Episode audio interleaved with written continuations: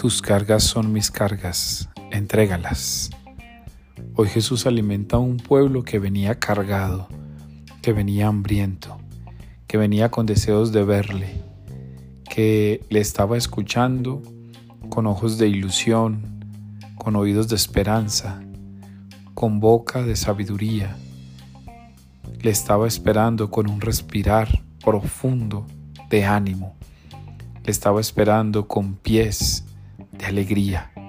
Le estaba esperando con un corazón colmado de fe. Le estaba esperando con un cuerpo totalizado de infinito y amor. Así le esperaba a su pueblo. Por eso tiene compasión de él y le alimenta, le multiplica, le sostiene, le bendice. Hoy entonces depende de que cada uno de nosotros aprendamos a entregar nuestras cargas entrega esas cargas. Moisés se quejó ante el mismo Yahvé porque le había puesto una carga llamada pueblo de Israel. Sin embargo, estaba perdiendo de vista que él mismo había sido apoyado y acompañado por el mismo Dios.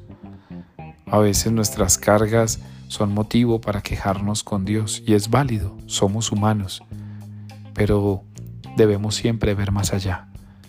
Él a cada carga le da un valor infinito. Él transforma cada carga en sanación. Él hace tu carga ligera, liviana. Hoy te invito para que, más que quejarte por tus cargas, aprende a llevarlas. Y si eres un hombre y una mujer de fe, aprende a ofrecerlas, porque Dios esa carga la transformará en un infinito de amor.